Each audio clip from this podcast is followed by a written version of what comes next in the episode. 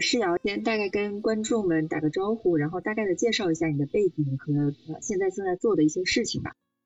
各位观众大家好，然后非常高兴今天能有这个机会，然后我简单的先做一下自我介绍吧。我是成长在那个国内公立教育体系的这样一个发展路径上，然后我是上海人，我在上海读公校长大，高中其实读的是复旦附中，嗯，只不过在读复旦附中的时候，当时应该是在零七年左右。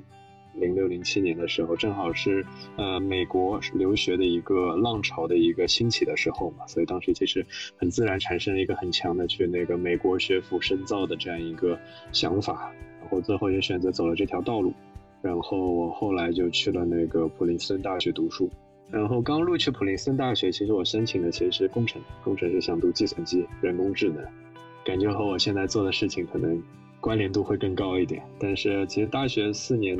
我辗转过好多一些方向，然后其实最后读的是哲学。嗯，哲学其实读的一个很大的原因是，我感觉我感兴趣的很多问题偏理论，更抽象。然后我最早，呃，抱着的一个问题带到大学里面的就是，其实是想去探索人类智能这个概念吧。但是我当我发现人工智能其实算法的时候，我其实不太认可这个方向，所以我就选择了哲学去思考一些可能更深邃的关于。人的灵魂思考存在啊意义啊这一类的一个问题，然后最后读了这个专业。然后我是在幺四年毕业之后回到国内，回到国内也是阴差阳错就开始我现在创业这条道路。然后现在创业我做的是奇思科创的企业。然后如果说是。呃，大家关注到青少年科技教育的话，在国内应该或多或少可能都会听到过我们的团队。然后我们现在主要其实是在围绕中小学生来建立比较适合培养他们创新素养的课程。嗯，你现在回过头来看，你在大学阶段的时候念的是哲学，念了法语，然后你做戏剧，嗯，等等这些事情，然后你回来了之后做的非常非常的接。这件事情，我认为只要是创业的人，他无论你有没有主观意愿，你一定是非常非常接地气的，是吧？嗯，这种，这个这个，应该说这种留学对你的影响有有多大？然后他给你带来的这些改变有多大？你现在能想到说，比方讲，你现在在做这些事情的时候，多少是得益于以前的在普林斯顿的一些训练？很难说哎，嗯，因为我也我也不知道，如果我在国内读本科，那那个区别会有多大？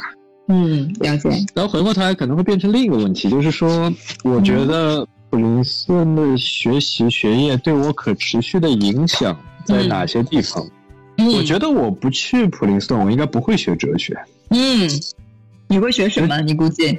我现在就站在我对国内的大学生交流下来整个感觉，我觉得如果在国内的话，读什么专业不重要，但是我可能在国内需需要花对在学校可能要花大量的时间出来实习。就是可能在学学校的学业抓的比较松嘛，国内的大学，所以我可能就不像在美国本科，我是很多很多精力花在学习上，这可能是是一个不一样的一个结果。对，嗯，就是说回到我觉得在美国就普林的一个学学习的一个过程，我觉得普林给我带来最大的一个训练是来自于一个人文的一个通识型的一个训练和教育嘛。对，通识型的训练和教育，它让我。我不说给了我什么能力吧，他给了我一个习惯。对对，我的习惯就是，我觉得在创业分好好几种风格，好几种风格。就是我有个朋友嘛，然后他认识那个米文娟嘛，就是 VIP K 的创始人嘛。那 VIP 创始人，我听下来我就觉得他是一种风格，他像打仗的军人一样，将军一样，就是不是啪就冲上去，全村干起来了。对，非常强的执行。然后反正打到杀到杀到山前，一定会有条路出来。是的。那我觉得我可能像受过高等教育，我做事风格，我就我猜啊，我感觉有点像可能美团王兴的一个风格。王兴，他他王兴，他做任何事他都会寻求一个背后的内在逻辑嘛。对，这个内在的核心逻辑是什么？这个我非常介意，我非常介意。所以就是说，当我在做任何事的时候，验证、思考和和做这个事儿，我会去思考它内在的逻辑。我会把如果小的话，它是一件事儿、一个制度，我就会把自己放在一些案例里面去寻找对标的一些案例，来来制定对应的一些可借鉴的一些思路和制度。那如果是一些更深层次的问题，我会在历史当中去寻找。嗯，更多的一些可以给我借鉴的一些方向想法，然后这想法是否让我在商业模式上、产品的思路上呢有所拓展？嗯嗯，是什么让你有一种错觉，觉得执行力非常强的这种类型，并不在意背后的逻辑？呃，倒不是一种错觉，就是这是是两种执行风格，我觉得是两种风格，就一种后者更更喜欢思考，但我我想到可能是两两看上去慢一些，看上去。更加波澜不惊一些的这种，也内耗肯定也是有逻辑，也是有不是不讲逻辑，不是不讲逻辑。嗯，对对对对，不是不讲逻辑。嗯嗯，明白。嗯，你觉得无论是在公司的学习经历，还是你自己的创业经历哈，你自己你这个问题就问的挺虚的，就是你会觉得你是怎么看待自己的，你是怎么看待世界的，并且这两件事情在过去这段时间这几年有些什么样的变化吗？过去四年变化，嗯，是有的，是很大的，嗯，应该挺大的。我先说怎么，那你刚才排列组合一下，那就是，呃，本本科的时候，和看待自己的，呃，现在是怎么看待世界和看待自己的，对吧？对。那想想看，看待世界，我就看世界世界观吧。嗯，因为本科时候世界观。世界观这东西确实这概念也很大，很大。其实世界观，世界观其实我是一个就是随遇而安的这样一个心态去看这个世界的。这世界就是这个样子，这个样子。然后你要学会适应它。对你，无论去驾驭它的先决条件是适应它，嗯嗯，你抱怨也好，持一个负面的态度也好，价值也好，根本不解决任何问题。嗯，这个态度我从本科开始就是，到现在依然也是。当然，可能变的一个层面，我觉得用我的一个，我把看当做师长一样的一个老师，在北京，他当时给我一句话，我觉得很受用，就是我觉得。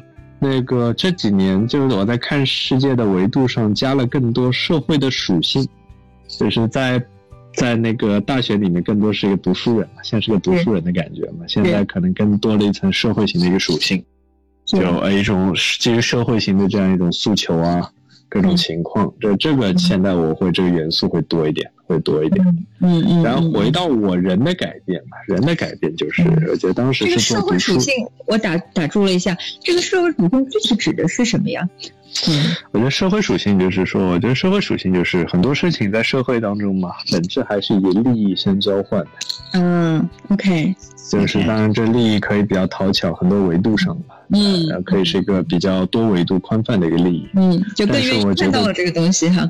是是一种利益相交换，然后非利益相交换的很难持续。没错，很难持续。我说它可持续，我觉得你也不应该相信。没错，没错，我一个人是这样或者说，它可持续的这个背后的利益，它其实是是很多种不同的利益在里。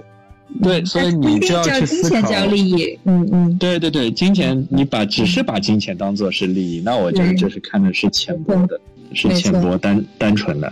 嗯嗯。然后，但是你就是背后这个利益关系要看得比较清楚嘛，思考比较透彻，那需要时间，这就是一个想的一个问题。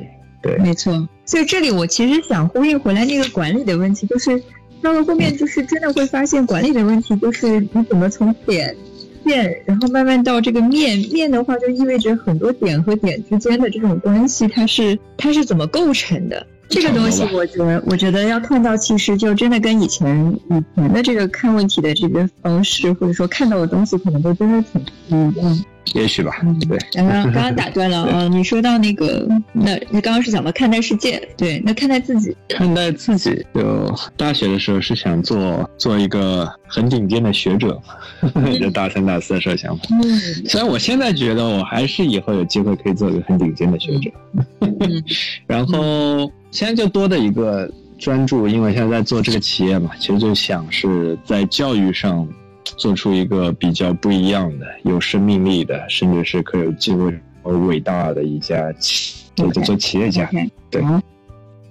那我们今天就到这里结束。好，谢谢各位的聆听和麋鹿的一个邀请，以及慧妮的一个主持，很高兴今天能有这个机会分享。大家晚安，再见。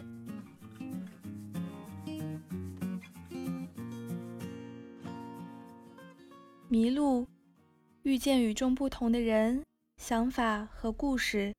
谢谢你的收听，欢迎你把这个故事分享给你的朋友们，让他遇见更多的人。